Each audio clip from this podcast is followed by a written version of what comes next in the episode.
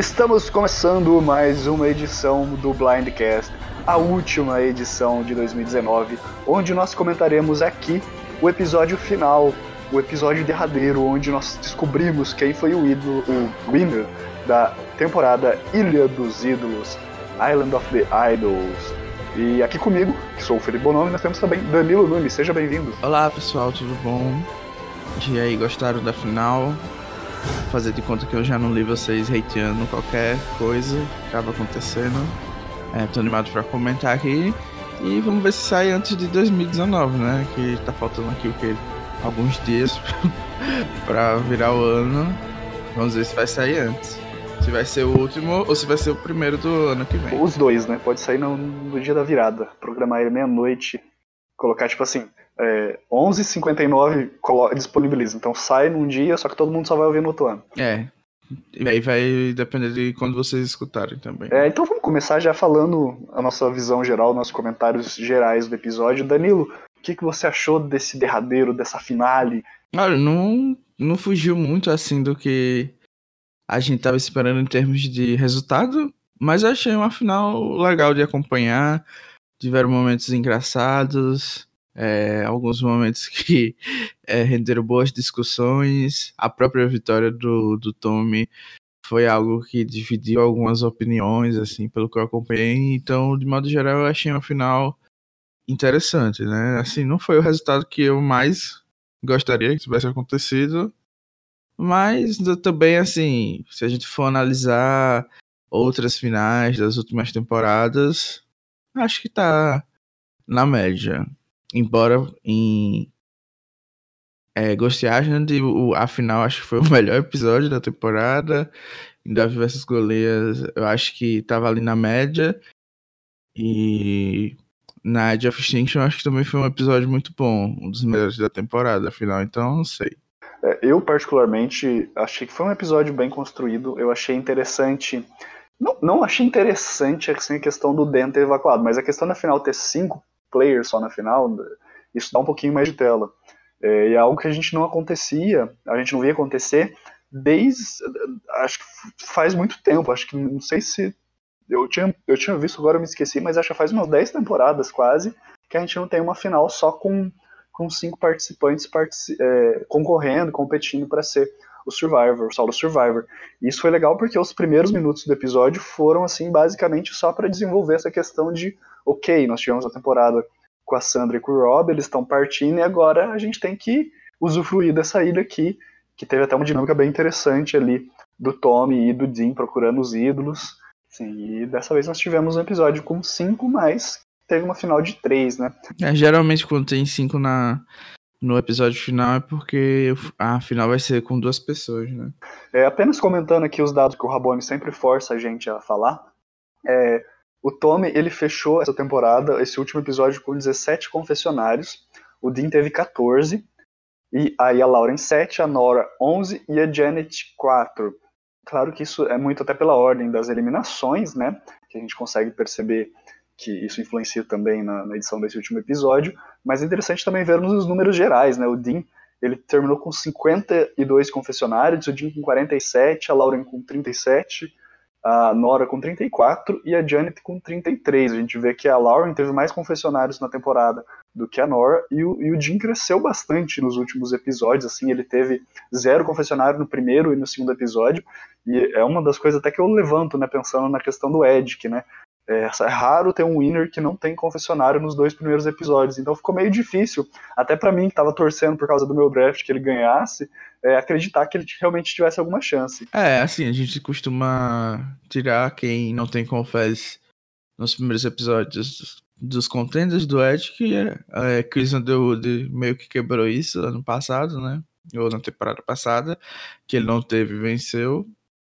E no caso do Dinho, eu até tava assim. Eu sabia que ele não ia vencer, mas eu acho que se ele vencesse seria justificado, porque a narrativa dele no FTC e a, o modo que o júri tava olhando o jogo dele é como alguém que começou devagar, é, não tava chamando muita atenção, e no final, na reta final, nos, nas últimas eliminações, é que foi ganhando algum destaque. Então acho que a edição conseguiu contar bem a história do Dean da perspectiva tanto que é dele quanto a edição, então, para mim, conseguiu contar bem a história do Dean, tanto da perspectiva dele mesmo, como ele observava o jogo que ele fez, assim como da perspectiva do júri, que os votos que ele ganhou foram exatamente por causa dessa reta final que ele teve e não pelo jogo como um todo. Exatamente. Eu até quero comentar mais sobre a visibilidade do Tommy, do Dean, a forma com que eles jogaram, mas a gente vai deixar isso para até debater lá no, no FPC, porque senão a gente fica se adiantando demais no assunto. Vamos passar aqui, não sei se rapidamente ou não, por algumas coisas que aconteceram no episódio. Né? A gente começa justamente com o Rob e a Sandra é, abrindo a, a, o episódio, falando sobre a experiência, o Rob falando sobre como ele construiu a família dele no jogo, como ele começou a Amber, que as filhas dele só existem por causa de Survivor, e a Sandra sempre maravilhosa falando que só estava ali pelo dinheiro. Ah, a Sandra sempre pisando no, no, em todos, né, no Rob. Achei que foram meio confés adiantando aí a Season 40. Também achei. Um pouquinho mico, mas assim, overall, acho que a participação da Sandra do Rob foi legal nessa temporada. Eu acho que são duas pessoas bem good TV. E o meu medo no começo da edição meio que foi soterrado, porque eu acho que foi bem ponderado. Tiveram algumas. É, tiveram algumas lições que eu achei meio mico, mas acho que isso é mais culpa da produção, da forma como eles estruturaram, mas de forma geral, achei muito positiva a participação deles, até mesmo no, no CT que eu comecei reclamando no, nos primeiros episódios, depois eu achei é ok. E para finalizar, acho que eles fizeram com chave de ouro, porque esse caça ao ídolo eu achei muito legal, lembrou um pouco as temporadas é, antigas, né, onde achar um ídolo era muito mais complexo, precisava de muito, muita mais de dedicação, pelo menos assim, a edição fazia parecer. Então, achei bem legal. Sim, eu, eu achei muito legal, assim, eu também compartilhava desses seus medos.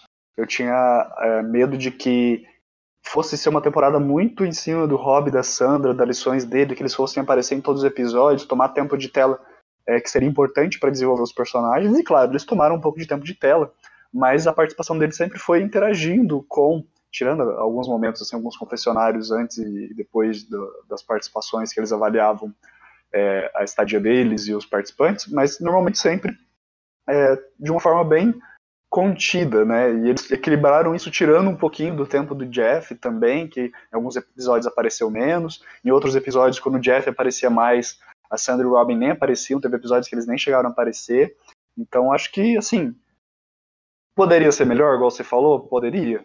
Poderia ter ali algumas lições, algumas coisas mais interessantes, mas assim, pensando no quão ruim poderia ser, foi bom. É, eu acho que a produção já tem muita experiência para saber que, por exemplo, no app eles precisam de mais tempo, então não vai ter lição nesse CT, é, então não vai ter lição nesse episódio. E eu acho que assim, foi bem empoderado tudo que eles poderiam fazer, eles fizeram. E eu tô ansioso pela season 40, onde eles vão ter episódios maiores, porque eu acho que eles vão saber explorar bem esse tempo, porque com 40 seasons nas costas, eles já estão muito acostumados a editar e a, a fazer algo bem legal pra gente acompanhar. Eu percebo que nas primeiras temporadas de Survivor eles tinham muito aquela questão, tipo assim, vamos filmar tudo, a gente não pode deixar passar nada, e daí eles tentavam colocar tudo isso na edição. Agora, a gente até sabe que tem é, desafios de recompensa que não vão ao ar, tem várias coisas que não vão ao ar, porque não tem tempo de mostrar tudo. E eu acho que eles estão, com, igual você falou, com o tempo, aprendendo a saber separar melhor o que, que é interessante, o que não é interessante, o que é interessante só para produção, mas não é interessante para os fãs, né? É. Então, devagarzinho eles estão conseguindo. E também, como você falou, também achei bem interessante, né, retomando aqui a nossa pauta, que eles foram morar na Ilha dos Ídolos, e essa seria a última lição deles, só que não foi algo explícito. Achei muito legal deles não falarem, tipo assim, ó, tem um ídolo aí, bora achar. Não, tipo, ó, quem, quem for sagaz, quem for esperto, procura e acha, né? E nem, nem, não ficou explícito que tinha. E foi interessante o Tommy procurando o ídolo, ele era o único que não tinha ido para a Ilha dos Ídolos, né? E foi uma, uma dinâmica ali bem interessante dele com o Dean. O Dean chega até um momento fala assim, quando, quando o Dean fala para ele da, das pistas que ele já tinha achado, que lembra muito as Maronings antigas, que tinha realmente desafios, né? que você tinha que realmente estar tá, tá esperto. E o Dean fala assim, ah, eu preciso ir no banheiro, mas eu vou pensar nisso. Ah, eu achei assim, muito mico do, do Tommy, é isso aí. Porque ele sabia que o primeiro dia tinha um anulador.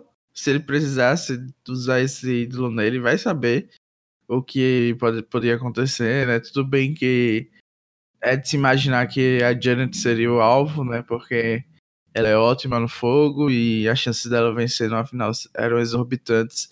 Mas nunca se sabe a loucura que as outras pessoas têm na cabeça. Então achei assim, bem desnecessário compartilhar isso. Eu acho que se eu não fosse capaz de achar, eu preferia que ninguém achasse o ídolo. Mas no final das contas, se provou que foi mais errado do que ele esperava, porque o, o não ajudou em nada e ainda roubou o ídolo dele.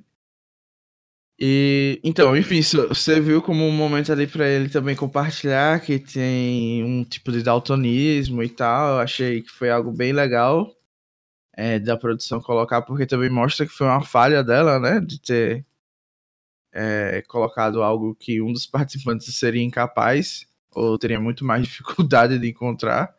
Então aí pontos para produção por não se esconder. É, uma coisa que eu senti no jogo do, do, do, Tommy é que ele foi criando laços com todo mundo, né? Então cada episódio parecia que ele tinha um F2 diferente, um aliado diferente, e um pouco nesse episódio também foi assim, né? Dele falando, poxa, com todas as pessoas que estão aí, você vai ser aliado do Dean, né?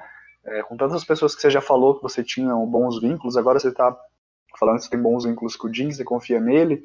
É, eu achei uma pena que a gente não conseguiu ouvir mais o porquê dele confiar no Jim, dele dar explicações mais detalhadas. Eu acho que ele não, não foi tão profundo na análise dele, e ele poderia ter muitos motivos. Ele falou, olha, eu acho que o Jim não tem chance de ganhar, ou então, é, como o Jim tem um anulador, é bom a gente saber quem tem o ídolo. Ele poderia dar N motivos estratégicos, e ele acabou é, falando pouco, falando apenas uma questão mais social, que foi basicamente tudo que pautou o jogo dele, né? Social. Eu acho que os dois tinham uma aliança já de mais tempo, desde o começo da fusão. É, ambos se protegeram em determinados momentos, né? especialmente o Dean, que praticamente salvou a bunda branca do Tommy da eliminação. Então, acho assim, realmente o jogo social dele foi muito forte, as pessoas é, tentavam ajudar ele, a, a, seja pelo que for, mas isso não foi de graça, né? O Tommy era visto como todo mundo como alguém que não tinha muitas chances de vencer, especialmente se comparado com é, outras opções, como a Elaine, a Janet, a própria Lauren, que era o F2 dele.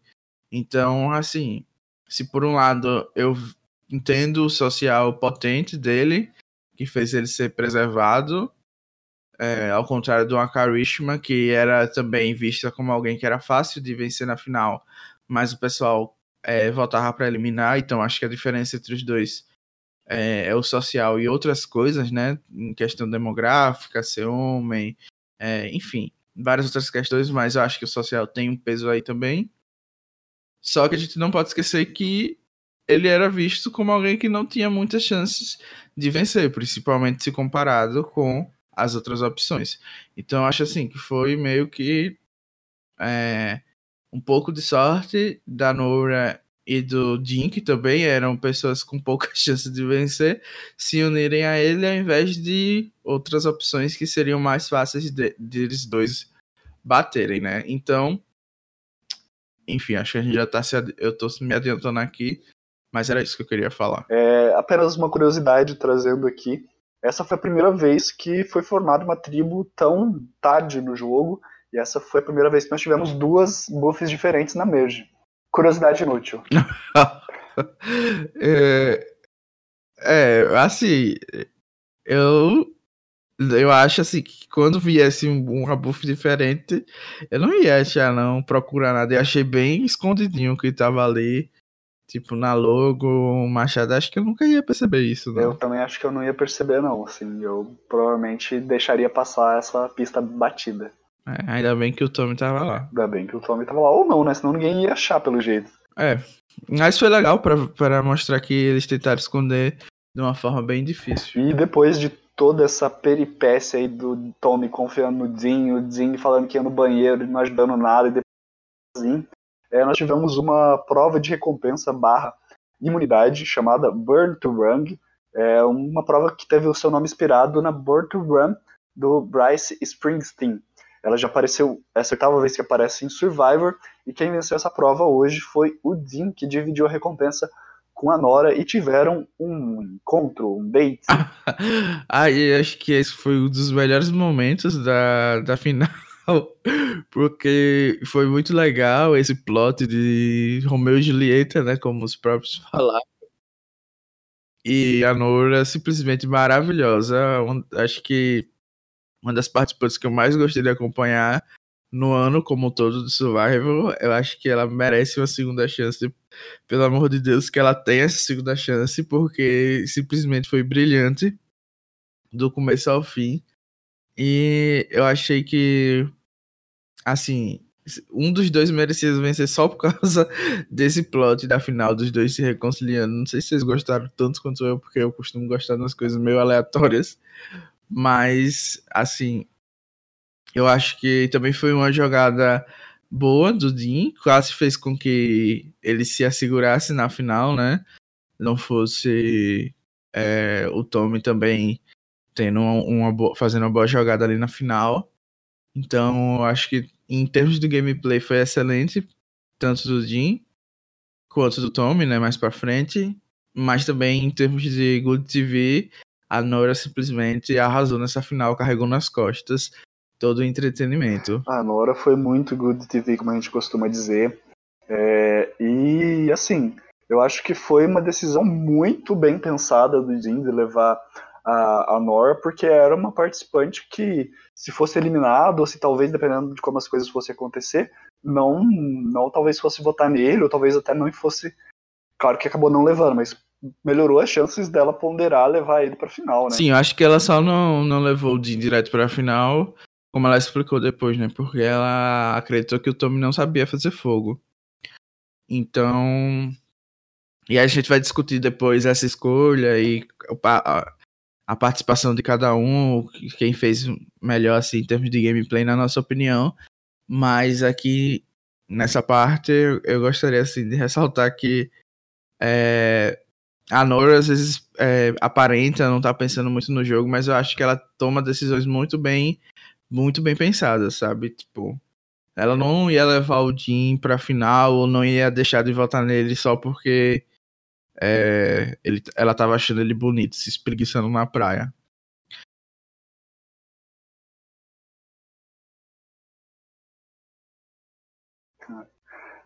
O que eu percebo da Nora é que ela é uma, uma jogadora que é muito boa. Né? Você não chega na final à toa também, né? A menos que você seja muito GOATs.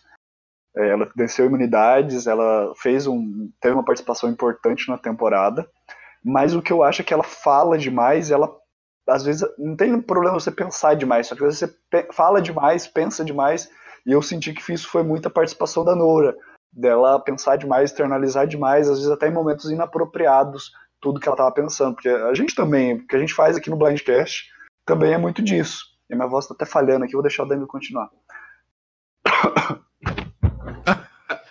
Eu acho que a Nora conseguiu explicar bem essa questão de falar demais ou falar em, no momento que teoricamente seria inapropriado. Porque basicamente esse é o jeito dela, dela como pessoa mesmo. Ela não tentou fugir disso. Eu acho que tem muito a se admirar nessa decisão, mesmo que não tenha sido assim tão pensada, tão racional, porque eu acho que ninguém consegue é, sair muito do que você realmente é jogando Survival, onde você está sendo 24 horas filmado é, e pressionado né, dentro do jogo. Mas eu acho que ela conseguiu explicar bem, né? Que não tinha muito o que ela fazer, esse é o jeito dela. É, quem não gostasse que lutasse mesmo, e é isso. Ela tinha. Ela tinha. Ela era assim, entre os que estavam lá, uma das que mais tinham probabilidade de vencer a prova, né? Final, geralmente é, tem alguma coisa de resistência, nesse caso não foi, mas ela tinha já se mostrado uma competidora forte nesse aspecto, então eu acho que ela tinha tudo para vencer realmente, e por isso que o Dinho e o Tommy já fizeram jogadas para ficar bem na fita com a Nora. Sim, sim com certeza. Ela, eles foram até depois desse CT da, da Janet já ir pensando, né? Acho que a gente pode então agora separar um breve momento para a gente falar um pouquinho desse CT da Janet, Querendo ou não, a gente teve mais uma vez o anulador de ídolos sendo usado, segunda vez em Survivor, e o Jim teve vários questionamentos. Assim, eu não vejo muitos outros caminhos. Você veria uma possibilidade diferente, alguma coisa que pudesse ser feita diferente pelos participantes? Não, eu acho que, primeiro, é, a única coisa que poderia ter acontecido aqui, nesse caso, era a Lauren antever que ela ia estar tá numa situação muito ruim no F4 e tentado se juntar com a Nora e a Janet, mas isso não não ia acontecer, provavelmente ia ser muito difícil. Eu acho que o erro mesmo foi no CT anterior, deles terem tirado a Karishma, quando tudo indicava que ela ia se lascar e ela não quis fazer nada, então eu acho que a, esse foi o problema da Janet e da Lauren, porque quando elas tinham que se mexer, elas não se mexeram, então chegaram nesse ponto é, sem muito para onde correr. Tudo bem que no caso da Janet eu ainda é, digo assim, ah, ela não realmente estava se assegurando ali que ela tinha um ídolo, é, ela podia chegar no, no F4 desse jeito e ela era ótima no fogo, então ainda perdoo a Janet, mas a Lauren, infelizmente, eu acho que ela se acomodou ali na reta final, achando que o pessoal ia simplesmente entregar para ela o prêmio e pronto. E, inclusive foi outro momento que eu ri bastante nessa final, que foi quando puxaram o tapete da Laura e ela ficou chocada que ninguém ia dar o prêmio para ela de graça. Sim, com certeza, isso foi bem interessante. E eu até pergunto assim, é claro que com a com a Nora imune, essa foi a Nora que foi imune? Foi Não, a, foi o Dean. Foi o Dean que tava imune. Com o Dean imune, é, fica assim, sem, sem muitas outras opções. Tipo, se o Jim quer. Porque acho que a grande questão é que o Jim queria jogar certo o anulador do ídolo. Então ele não ia jogar na Janet para não eliminar ela, sabe? Só para falar assim, não, eu, se ela tivesse usado, é, eu teria. É, se o pessoal quisesse votar nela, eu teria garantido os votos nela. Só que, assim, ele, ele tinha opções, ele poderia pensar em eliminar a Laura, poderia pensar em eliminar a Nora, e ele não se movimentou. Eu fiquei pensando se ele não poderia é, em vez de usar o anulador de ídolo, ele ter usado o próprio ídolo, sabendo que a Janet ia ficar imune, usar, por exemplo, um ídolo na, na, na Nora e colocar a Lauren e o Tommy contra a parede. Um dos dois ia acabar sendo eliminado. É, eu acho assim que o Dean era quem tinha mais poder nesse episódio, né? Ele tava imune, tinha um ídolo, tinha um anulador, rendeu até um, um confesso que eu achei icônico dele mostrando todos os poderes que tinha e pedindo pra mãe ver como ele tava, né, naquele foi o momento. Do episódio até. Achei bem legal. Sim, foi o título do episódio. Achei que foi um dos melhores confessos da temporada. O Dean, inclusive, em termos de confesso, ele ia muito bem. É, ele é um bom narrador, no caso. Mas, enfim, acho que ele podia fazer muitas coisas ali.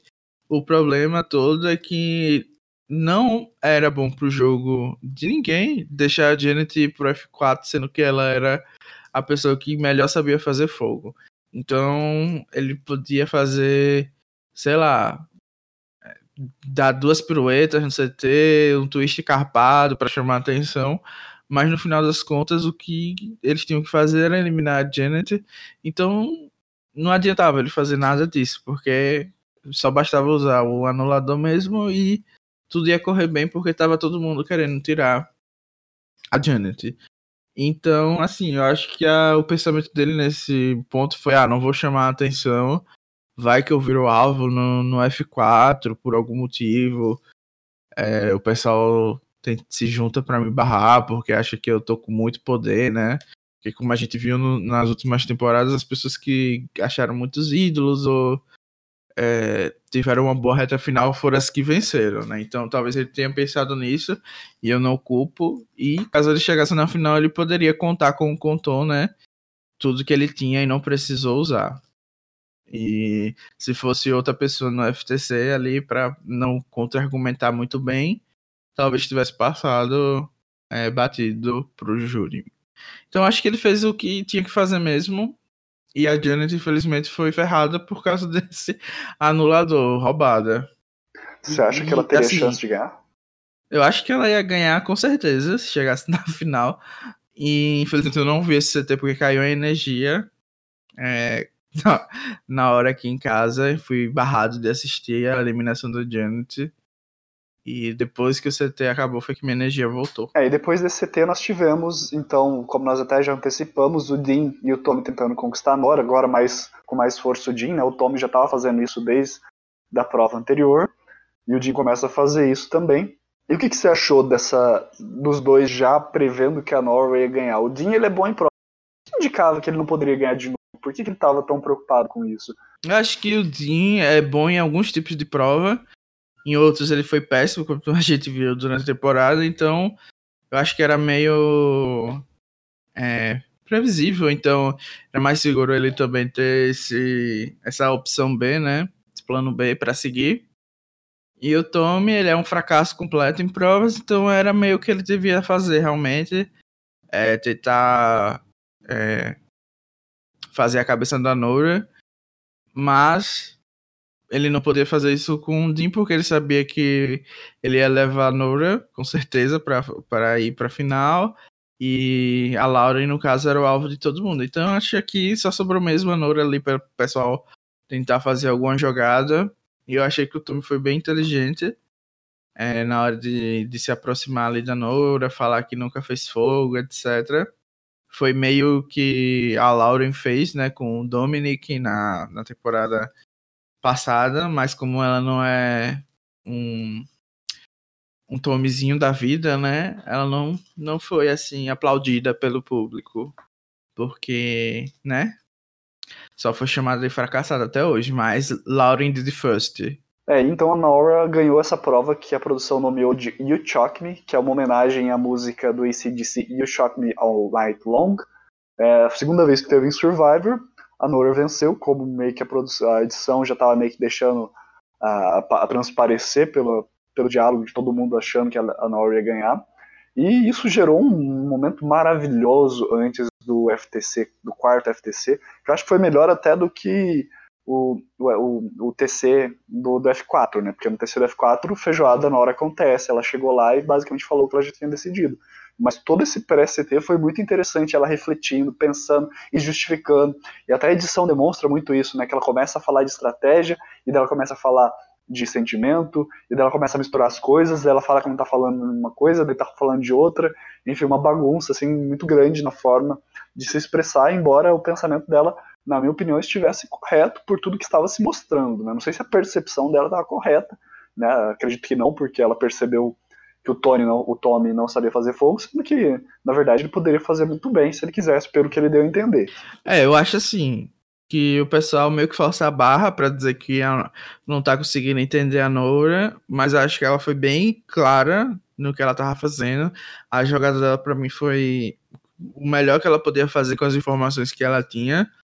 É, tudo bem que o Tommy meio que inventou ali que não sabia fazer fogo, mas enfim, não tem como ela saber, né? O Tommy não fazia fogo no acampamento. Ele podia até saber a teoria, mas a gente não sabe realmente se ele era bom assim como a edição quis fazer, né? Porque a edição tinha mesmo que hypar ele porque ele venceu o jogo e isso foi uma das poucas jogadas que ele meio que é, pôde defender ali no FTC. Então ficou pra gente a impressão de que ele sabia, né? Mas assim, entre a teoria e a prática tem um gap muito grande. E eu ainda acho que fazer fogo ali na final requer também um pouco de sorte, tem muita pressão, né? Então tem várias variáveis ali que não se controla só com o conhecimento. E eu acho que a Nora explicou perfeitamente o que ela queria fazer. E o pessoal tava com uma vontade, simplesmente para entender. E também os, os, outros dois escrotos, o Tommy e o Dean, é, sem um pingo de, de paciência para uma pessoa que simplesmente se comporta diferente, né? Que é, só porque a pessoa gosta de falar um pouco mais, parece que estão matando eles, não sei como é. Eu, eu acho assim um pouco exagerado o, o tratamento que ela recebeu ali e os confessionários que ela recebeu depois. Então, até em relação a esses confessionários, eu também achei eles relativamente duros, porque assim, mesmo nós aqui no Blindcast tentamos fazer essa análise, a gente tenta separar de forma didática, tipo, ah, isso é gameplay, isso é estratégia, isso é outro last, isso é outro play, né? A gente vai tentar fazer essas separações. Só que na prática, você pode ter uma estratégia maravilhosa. Se você não tiver o social para executar essa estratégia, você não vai conseguir fazer. Você pode ter uma estratégia maravilhosa, mas se ela depender de ídolos e de vantagens, você não achar essas vantagens, você também não consegue realizar essa estratégia. Então, é, eu entendo muito da fala da Nora também nesse sentido, de que ela foi falando do que ela acreditava, as percepções dela, nem, como eu falei, nem estavam corretas, mas dentro do que ela acreditava, fazia sentido. E não tem como você separar uma linha e falar assim, não, a partir daqui não é mais social, é estratégia. Não tem como. Uhum, eu acho que todo mundo ali concordava que a Lauren tinha mais chances de vencer. Eu acho que ela, se, é, se chegasse na final, pelo que os outros dois também achavam, né? O Tom e o Dean. E o júri, até onde a gente sabe, ela ia realmente ganhar. Então, eu acho que esse é o alicerce principal da estratégia da decisão ali da final. Ela precisava eliminar a Lauren para ter alguma chance de vencer. Então, para eliminar a Lauren, ela precisava colocar a pessoa que soubesse fazer fogo melhor. A gente não sabia se, no caso, ela era boa em fazer fogo, né? Então ela poderia dar uma de Chris Underwood e se colocar lá para fazer fogo. Mas essa informação a gente não teve. E o que ela sabia era que o Dean é, tinha mais chances de fazer fogo do que o, o Tommy. Então ela colocou o Dean mesmo, na visão dela, o Dean sendo mais fácil de vencer na final, porque a prioridade era tirar a Lauren é, do F4, senão ninguém tinha chances de vencer. Então achei assim. O move que ela tinha que fazer era esse. Já o Tommy se tirando na final. Já o Tommy se tirando ali do. Da questão de fazer fogo, mesmo sabendo, eu achei que eu veria isso no júri como um, uma jogada ruim, porque já que a Lauren era realmente quem tinha mais chances de vencer, se ele realmente achava que sabia fazer fogo, tinha confiança nas habilidades dele, eu acho que ele não deveria ter se tirado dali, porque basicamente ele estava dando mais chances do front runner, da pessoa com mais chances de ganhar, chegar no final e tirar o prêmio dele. Então, eu acho que se a gente fosse analisar friamente, a Nora teve uma capacidade estratégica nessa hora muito melhor do que o do Tommy, porque ao se tirar, ao, ao tirar a pessoa que, na visão dele, era que tinha mais chance de fazer fogo e barrar a Laurie, ele meio que deixou na mão do Dean, que não sabia fazer fogo, ele sabia disso, foi tanto que foi ajudá-lo a aprender, né? O destino dele do jogo. E como a gente viu com o Dominique, por exemplo, e Ghost Island, isso não, nem sempre é uma decisão muito muito acertada, né? Então acho que se a gente fosse analisar realmente friamente isso, a Nora deu um banho no Tommy, mas não foi assim que o júri viu, por diversos motivos, né? Então aproveito, Danilo, para a gente fazer duas perguntas, é, justamente nesse sentido, né? Porque a, a Nora foi percebida de uma maneira é, diferente, muitas vezes até do que talvez ela merecesse ser vista. É, você acha, primeiro, que a Lauren teria ganhado se ela fosse para a final? E se é, teria uma outra combinação, alguma outra coisa que poderia acontecer que outras pessoas pudessem ganhar, a Nora ou o próprio Jim. Eu acho que ia ficar entre o Tommy e a Lauren, independente de quem estivesse na final. Se os dois estivessem na final, eu acho que a Lauren ainda venceria, mas é, o Tommy ainda teria alguns votos.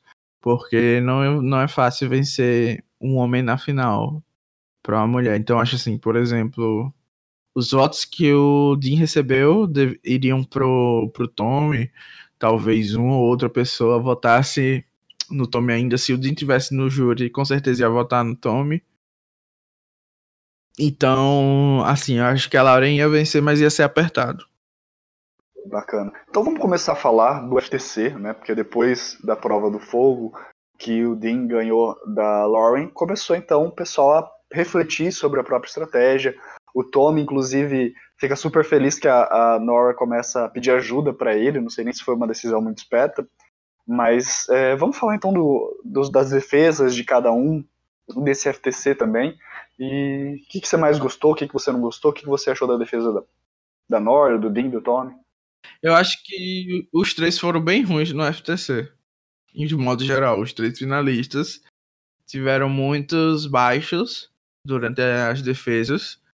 Eu acho que o júri foi muito bom, eu gostei bastante do, de todos, como, é, como assim como as perguntas que fizeram, os questionamentos, as análises. Então, eu acho que o júri meio que carregou essa, esse FTC. É, no começo estava bem ruim, no final foi melhorando as defesas e tal. Assim, a Nora pedir ajuda para outro finalista foi bem, bem questionável, bem, bem engraçado, porque só ela poderia fazer isso mesmo.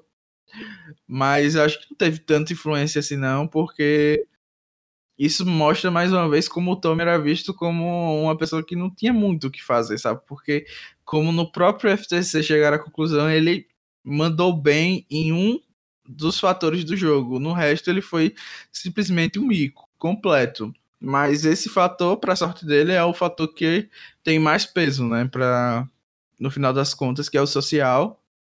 E mais uma vez prova o ponto de todo mundo que a pessoa pode ser o melhor que for. Se não tiver social, a pessoa não vai vencer. E tem, tem outros fatores também, né? Porque se, como a gente já viu várias vezes, se uma mulher faz um jogo que o Tommy faz, ela simplesmente não tem chance nenhuma de vencer. É, tipo, como muita gente falou, ah, o Tommy é um dos, dos winners de, depois de vários anos que venceu sem ganhar uma prova de imunidade, sem achar uma vantagem. E, tipo, ok, é legal que ele venceu assim, meio estilo old school. Mas, sim, tipo, várias mulheres do passado foram simplesmente negligenciadas porque não tiveram esse gameplay, sabe? Então, assim, tem vários questionamentos que essa vitória levanta, tem seus pontos positivos, seus pontos negativos. Eu gostei do debate que, que levantou, mas voltando para a pergunta sobre o que eu achei das defesas em si, eu acho que a Nora ela soube é, defender o que ela tinha feito no jogo de uma maneira muito boa mas o júri não estaria aberto para escutar ela de qualquer maneira. Então acho que ela já partiu sem chances de vencer. O Dean, ele também soube trabalhar bem as forças do jogo dele, mas eu acho que ele é, expôs muitas fraquezas que ele tinha, tipo, ah, aquilo de dizer que é, simplesmente estava ali de boa, sem fazer nada no jogo. Eu achei muito mico. Eu achei que ele, ele poderia ter trabalhado melhor a forma de, de explicar a estratégia dele, porque basicamente falar que não teve estratégia o jogo inteiro, e é isso, foi meio mico demais. E o Tommy basicamente falou que não fez nada além de social e o pessoal aplaudiu ele. Então, assim, eu acho que os três tiveram muito, muitos problemas no FTC. Mas o embate depois entre o Tommy e o Dean sobre o que cada um tava falando, eu achei que apimentou o final do FTC, né? Quando um meio que é, tentava derrubar os argumentos do outro, foi a melhor parte ali da final. Então, é, se me permite discordar parcialmente do que você está dizendo, eu acho que assim, uma coisa que a gente tem que lembrar, né? Eu acho que é isso, nesse sentido que eu discordo, é que o júri influencia muito. Então, tem temporadas que o júri vai valorizar muito vencer prova, usar twists. E tem temporadas que você ter o Outlast, você durar, vai ser também valorizado. E nessa em específico, o júri estava valorizando muito o social e a influência do jogo social no decorrer do jogo.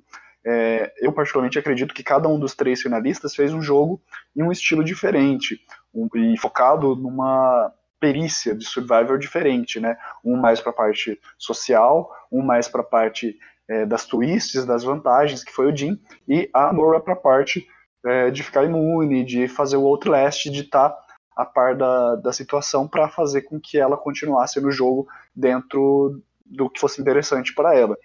Eu acho que os três tiveram vantagens. Como você falou, eu acho que começou bem mal o CT. É, o Dean, na verdade, eu acho que ele oscilou o CT inteiro. É, eu, eu uma das perguntas que foi ali mais ou menos no meio, que perguntaram para ele, ah, o que, você, acho que foi o Jamal que perguntou, ah, o que, você não faria em Survivor, né? Ele falou assim, ah, eu não, se eu te prometesse F3, é, tinha que saber que é verdadeiro. Sendo que a gente viu na temporada que não foi isso que aconteceu, né? Ele estava deixando o jogo acontecer, desde que não fosse ele, ele estava de boa, estava fazendo o que fosse possível para ter um currículo e para e chegar na final, mas ele não estava necessariamente pensando na, nas estratégias. Então, é, eu acho que esse foi um dos principais motivos que levou o Dean a não conseguir é, vencer essa temporada. Eu acho que se ele tivesse explicado melhor, principalmente a parte social, nem que ele tivesse inventado que ele foi mais social, mais estratégico, talvez ele pudesse ter se dado melhor na defesa e ter, ter, recebido mais votos. É, eu acho assim que no final das contas ele não tinha tanta chance é, vencer, o pessoal ia votar no Tommy mesmo. Tem vários fatores, né? Tipo, ah, o Tommy era a pessoa que tinha mais. É, um trabalho mais humilde. E a gente às vezes esquece que isso tem certo peso naqueles. É, olham essas coisas também na hora de votar, tipo o Elaine da vida, que entrou realmente pelo prêmio, por necessidade. Eu acho que tem um certo peso esse tipo de, de coisa e a gente esquece muitas vezes. Como você falou, eu acho que o Dean é, escorregou em algumas perguntas, mas o Tommy não ficou muito atrás né, nisso também, em, em responder as coisas de forma equivocada. Mas é, é o júri, né? O júri tem que decidir o que é que eles acham que tem prioridade maior. No caso dessa pergunta específica do que eles não podia é, avançar eticamente falando, né? Em linhas éticas, acho que foi essa a pergunta. O Dean respondeu mais para tentar puxar o pano do Tommy, né? Que ele estava prometendo rios e, e, e mundos para todo mundo e não cumpriu. Então, eu acho que ele queria meio que sublinhar isso, mas acabou sendo prejudicado depois quando o pessoal é, puxou a peruca dele, né? Quando ele mesmo se entrou em contradição. Então foi um erro bem grande, mas eu acho que é, só tava justificando o que o júri queria fazer, sabe? Eu acho que muito, muitos ali estavam já com a ideia de votar no Tommy por N motivos e meio que conseguiram dentro do FTC arrumar suas desculpas para dar o voto sem pena. Isso aí, então vamos citar algumas curiosidades que nós separamos aqui é, para fechar esse blindcast, né? A primeira é que o Jim não tinha recebido nenhum voto.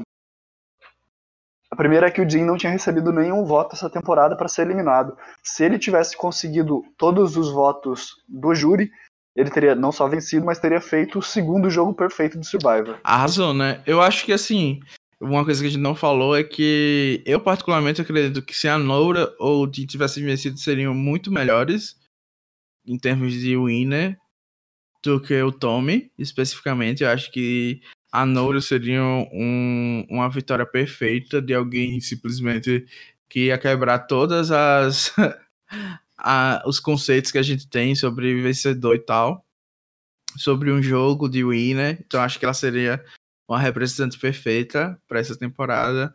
O Dean também seria algo bem legal, porque pelo menos ele tem algum. É... Não quero dizer carisma, mas ele tem pelo menos algum gostinho, sabe? Não é tão sem sal como o Tom. Então acho que ele também seria um, um winner muito melhor do que o outro. E é isso, a gente acabou com sobrando com, com o Tommy, que fez o jogo bem, feijão com arroz, que a gente já tá acostumado a ver. E é isso, o Jim poderia ter feito um jogo perfeito, mas a gente sabe que ele nunca ia conseguir isso, porque eu também me surpreendi com o voto da Lauren, né? Que foi traída, o pessoal jogou na cara dela que ela foi feita de chacota pelo Tommy que foi lá ajudar outra pessoa para eliminar ela no fogo, e mesmo assim ela foi lá e voltou nele. Quando o júri tem que ser bitter, eles não querem ser bitter, né? É, vai muito de cada jurado, de cada um. Foi interessante esse voto mesmo. É, assim, foi um winner bom, foi um winner ruim, a gente vai da opinião de cada um. Eu, particularmente, acho que ele não fede nem cheira, sabe? Ele é um winner ok. Assim. É, por isso que eu tô falando que ele é ruim, porque ele não fede nem cheira. Os outros, pelo menos, ia é. cheirar um pouquinho, ou feder um pouquinho da de outra perspectiva. Pelo menos não ia ficar uma season esquecível completamente. Se a gente já queria botar essa season enterrada no, no inferno. Agora, com esse hino mesmo, a gente vai simplesmente dizer que não existiu, foi uma alucinação coletiva. Isso aí. É, uma outra curiosidade interessante, pensando nessa, nesse ciclo de, das temporadas 30, né, desde a temporada 30 até a temporada 39, é, as únicas mulheres que venceram foram a Sarah e a Michelle, sendo que a Sarah e o Tommy foram os únicos que venceram sem terem usado um ídolo de imunidade ou uma Legacy Advantage. A Sarah não, a Michelle. É, a Michelle, é, a Michelle. Se eu falei errado, desculpem aí. A Michelle e o Tommy. A, a Sarah e a Michelle foram as únicas mulheres que venceram nas temporadas 30. A, a Michelle e o Tommy foram os únicos winners que não usaram vantagens, é, ídolos e Legacy Advantage. É, e se a gente for olhar qualquer vantagem, parece que o Tommy é o primeiro winner desde a Denise, eu acho, desde a temporada 25. Não sei, alguém fez essa, essa estatística aí, mas eu já esqueci. Porque a Michelle ainda teve a vantagem lá de tirar um júri e tal. Eu, eu não lembro onde que eu coloquei aqui na pauta. Acho que tá um pouquinho mais para baixo, é, completando aqui as curiosidades. O Tommy agora ele é o vencedor mais jovem de Survivor, ele nasceu no dia 26 de outubro de 92. Ele bate por um pouco o Chris Underwood, que venceu Edge of Extinction, que nasceu também em outubro de 92, mais um pouquinho depois. É, mas a, a, a vencedora mais jovem ainda é a Jenna, né? Tipo, com a idade do jogo em si. É só pelo ano, né? É, com a idade que jogou, tem inners mais novos, mas com a idade de ter nascido, é, de quando nasceu, ele é o mais novo agora. E o que eu ia citar é que ele foi o único winner homem que venceu Survivor sem usar um ídolo, sem é, encontrar um ídolo, sem é, usar uma vantagem ou vencer uma prova de imunidade individual. Uhum. E, e, eu acho que isso até justifica um pouco a, o quão diferente foi a edição dele, porque a gente nunca tinha tido um winner masculino que tivesse jogado como ele, né? É, aí a, a edição dele foi diferente, mas mesmo assim foi uma edição que não seria uma edição de uma mulher que não achou ídolo, não achou vantagem, não fez nada o jogo inteiro, só fez o social ali com a galera. A gente sabe muito bem. E não teve ninguém assim para barrar o, o Tommy. A, as pessoas que poderiam barrá-lo foram é, minimizadas, né? Tipo, ah, a gente vai deixar a edição dessa pessoa um pouco pequena para não apagar a estrela do querido Tommy. E quando a gente vê isso com, com a mulher que fez um jogo social assim, não, não é o mesmo tratamento que o Tommy recebeu. E a gente, você pode dizer, ah, a edição dele foi diferente de outros homens. Mas mesmo assim, ainda foi uma edição de bastante destaque, que todo mundo percebeu que, que ele seria o vencedor, quando claramente, durante 38 dias do jogo, ele era GOAT. E a gente nunca teve essa impressão. A Lauren era a frontrunner da dupla. E a gente simplesmente foi negligenciado o jogo todo, quanto as chances de da Lauren vencer de como ela estava sendo vista. A gente via uma hora ou outra dizendo, ah, a Lauren vai ganhar, mas provas da edição a gente nunca teve. Desde o começo a gente via que era o Tommy ali que tinha mais chances de ganhar dentre os dois, e eu acho que isso não aconteceria se fosse é, o contrário, né? Se a Lauren, por exemplo, ganhasse, eu acho que a edição não seria tão diferente. Tipo, ah, não ia ser trocada a edição dos dois. Eu acho que o Tommy ainda assim ia ganhar bem, bem destaque e a Lauren não. É, iam usar a desculpa de que estavam querendo esconder o vencedor. Né? Isso. É, e um outro ponto que eu acho interessante a gente refletir né, nos winners mais re recentes é que a gente vinha, pelo menos em três temporadas recentes, é, com os jogadores que se utilizam muito das twists para vencer as temporadas. O Ben, o Nick, o Chris foram winners que se utilizaram os twists da temporada, enquanto eles enquanto alguns personagens mais sociais, participantes, competidores mais sociais, como a Chris, o Mike e o Gavin, acabaram perdendo. E nessa temporada nós tivemos uma inversão. É, o Dean ele teve basicamente quase todas as vantagens que você pode imaginar em Survivor, não, não foram todas, mas foram várias, e ele acabou perdendo para um jogador que é social, que é o Tommy. E a pergunta que eu falo que eu faço para você agora nesse sentido é justamente a gente está vendo uma temporada única ou isso representa uma mudança de paradigmas em Survival? É, o Colette chegou a fazer um post mais ou menos com esse questionamento no grupo do A Tribo Falou. Eu acho que tem seus méritos, assim, da gente olhar no fim do túnel com a esperança de que isso seja realmente uma mudança grande Mas eu não acho que os jogadores, os futuros players do Survival, vão assistir essa temporada com esse tipo de análise.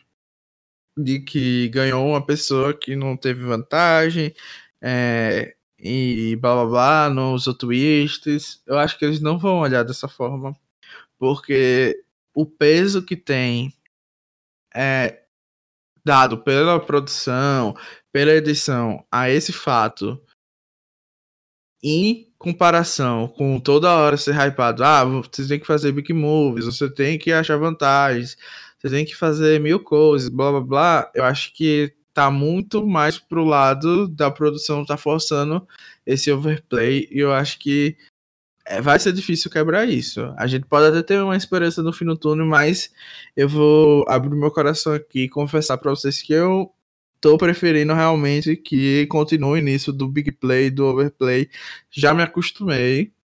Eu prefiro que a gente tenha essas pessoas porque vai fazer a as edições ficarem mais legais da gente acompanhar, mesmo não fazendo sentido estrategicamente falando, mas como a gente só é telespectador mesmo, eu vou torcer que realmente a gente tenha sempre uns, uns 15 overplays na temporada pra gente falar mal, falar bem. E umas twists assim também pra gente criticar, porque eu acho que se a gente tiver uma season com 20 tomes, eu não aguento assistir, não. Então, é, eu, eu até sou meio suspeito para falar isso, não só porque eu apostei nesses três últimos winners, o Ben, o Nick e o Chris, como eu sou conhecido por gostar de twists. E eu acho que é interessante, as twists dão um flavor diferente. Se a gente for ficar assistindo toda a temporada, a mesma temporada, não tem graça.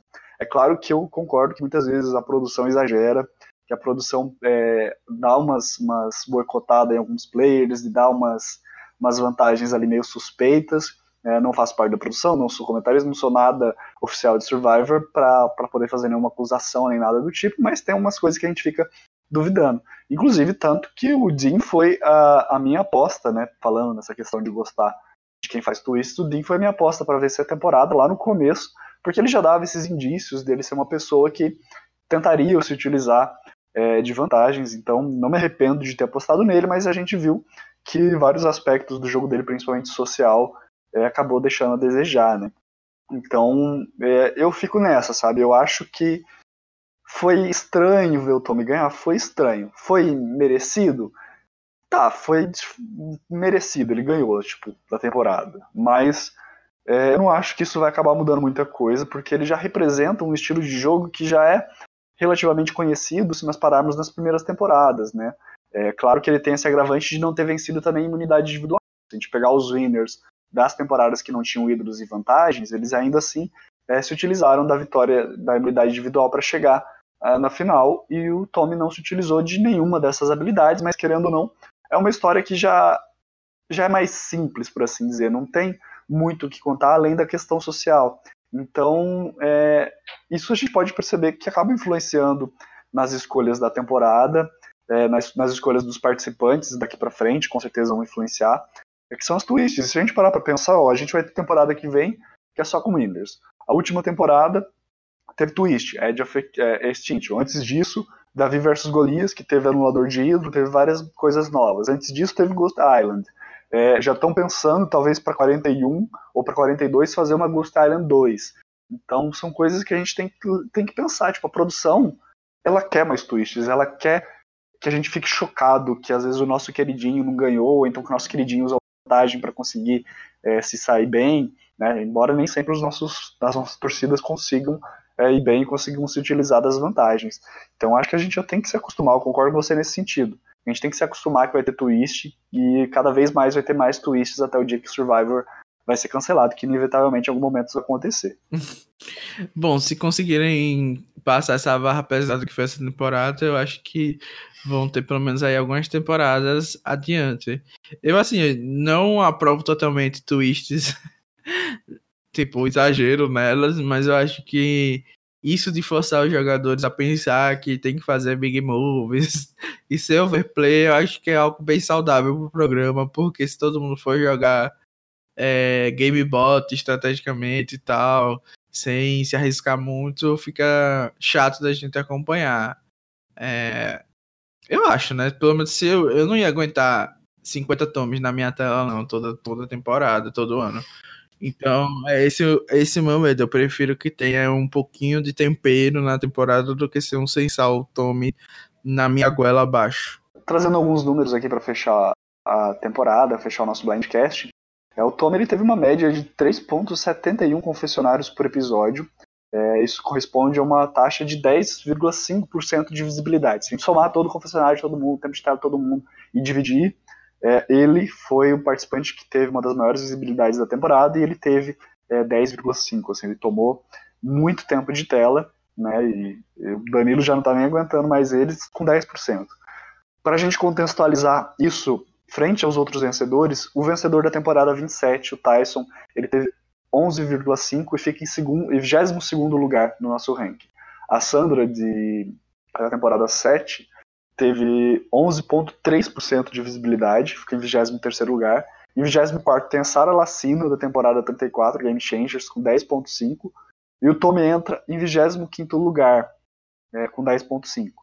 É, a Natalie Anderson, da temporada 29, teve 10,3%. O Jeremy Collins, da temporada 31, tem 10%. Está empatado com o Wendell, da temporada 36, também com 10%. Estão em 27 e 28 lugar.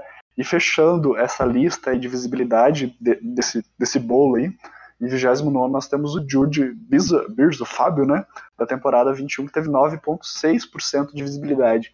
É, então o Tom ele se posiciona né, nessa questão da visibilidade numa posição que não é nem daqueles winners que tiveram over the top, que estiveram é, com uma visibilidade exagerada, e ele fica ali no meio, até entre participantes que a gente até questiona se apareceram de maneira ideal para um winner, né? Hum... Ah, sim, gente. Eu acho que também tem muita coisa, muita diferença, né? De temporada para temporada, do estilo também. Mas é isso, tome 10% dele. Se você aparece 10% e é chato nesses 10%. Ainda bem que não é 13. Fica intolerável, né? Se você aparece 10% e é alguém legal, a gente pede mais. E aproveitando essa fala tão carinhosa do Danilo para o, para o Tommy, vamos aproveitar para esse momento de coroação.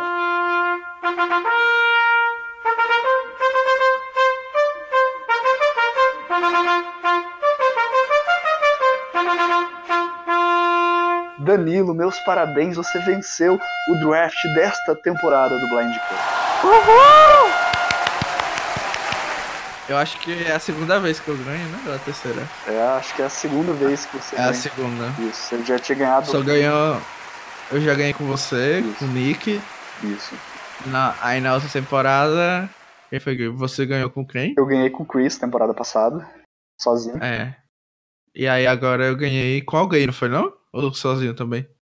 Você ganhou sozinho, porque a, a, a Bia, a única chance que ela tinha era com a Lauren, que tava no seu time, né? Eu tinha a Entendi. Lauren e o Dean, a única chance que eu tinha de ganhar seria com o Dean. E o Danilo, ele tinha a Janet, se não me engano, não lembro mais quem que ele tinha. A Janet e a Nora ele tinha, acabou também flopando aqui na reta final. Danilo não, né? É o Rabone. É, o Rabone flopou na reta final. É, a Bia, tadinha, foi, chegou sem chance nenhuma de ganhar sozinha. Quem sabe na temporada de All Winners ela não faça alguma coisa diferente aí e nos surpreenda. Arrasei, então estamos empatados, cada um com duas vitórias. É, a gente pode ficar mais duas temporadas sem ganhar nada, que os outros não chegam na gente. Pisamos. É, então, próxima temporada, peleja de winners, peleja de baguais. É, vamos, acho que assim, apostas aqui no, no coisa, mas a gente nem vai fazer aposta agora, a gente vai fazer isso na off-season. Mas a gente gostaria de agradecer a todos que nos ouviram e abrir apenas aqui para o Danilo fazer suas considerações finais, sua avaliação na temporada, porque ó, vamos ser sinceros. A gente não vai fazer reunion, a gente todo ano a gente fala, a gente vai fazer o um podcast extra, falar da reunion, falar da temporada com mais detalhe, falar de, dos episódios que a gente mais gostou. A gente não faz isso. Não esperem que vai sair Blindcast especial de final de ano. Pode até ter um off-season depois comentando alguma outra coisa, com certeza vai ter, mas reunião da Season 39 é muito difícil de ter. Então vamos aproveitar agora, Danilo, considerações finais. Olha, já que a gente não vai comentar da reunião, né, o, o Bonome acabou de, de revelar isso aqui, eu só vou falar por, por alto, que eu achei que é, a produção lidou melhor do que eu esperava com a situação, deu espaço para Kelly de forma separada, né, comentar que ela quisesse. A gente não sabe quanto isso foi editado ou não, mas eu achei que foi algo que eles poderiam fazer e foi bem feito, na minha opinião. Tudo bem que eu não tenho muito local de fala para analisar, mas eu achei que foi ok. Também eles trouxeram outros debates que foram importantes durante a temporada. É... Deu para notar que algumas, algumas pessoas não foram, né? Tipo a Elizabeth e o, o Jack não participaram é, da reunião. É, parece que a Elizabeth ficou irritada da forma que foi editada. E o Jack tá namorando com ela, enfim, não sei. Mas assim, eu achei que a reunião foi legal. Esse episódio que eu tinha que fazer. Tô animado pra Season 40. Muito obrigado a todo mundo que nos acompanhou. Agora ano que vem para ver se a gente consegue melhorar ainda mais o Blindcast, trazer mais um conteúdo é, trazer mais conteúdo legal para vocês. E é isso. Se vocês tiverem alguma sugestão, alguma opinião do que acompanharam, fiquem à vontade para mandar para gente nos comentários, em privado, enfim, da maneira que você achar melhor. E é isso. Beijos. Isso Depois do discurso do, do nosso William, eu só vou dar uma uma difereta aqui para comentar justamente que sobre a reunião, né, que eu achei que ficou melhor editado, é uma coisa que a gente não comentou, mas que essa foi a primeira vez que Survivor teve uma reunião editada, gravada antes, editada. Eu achei que ficou melhor porque perdeu menos tempo, sabe, com a plateia, com aquelas visão panorâmica, com aquele momento de ficar, faz uma pergunta, a pessoa não entende, demora para responder, sabe? Então ficou mais dinâmico, acho que aproveitou melhor, até porque eles tinham que dar esse tempo extra para falar um pouquinho dessas polêmicas da temporada. É, mas, hum, é, assim, tem prós e contras, como tudo na vida. É, não sei se precisaria ser assim sempre, mas eu acho que teve pontos positivos também, embora a, reunião ao vivo também seja legal. Então é isso, pessoal. Como o Dani falou, vamos ver se a gente consegue trazer mais conteúdo para vocês ano que vem. É, participem dos grupos da Tribo Falou, do Blindcast, sigam a página do Blindcast. É, nós estamos em diversas plataformas, YouTube, Spotify, Deezer e tantas outras. A gente só tem que agradecer por vocês estarem participando aqui conosco, é, por estarem ouvindo. Um ótimo 2020 para todo mundo e obrigado pelo 2019. Tchau!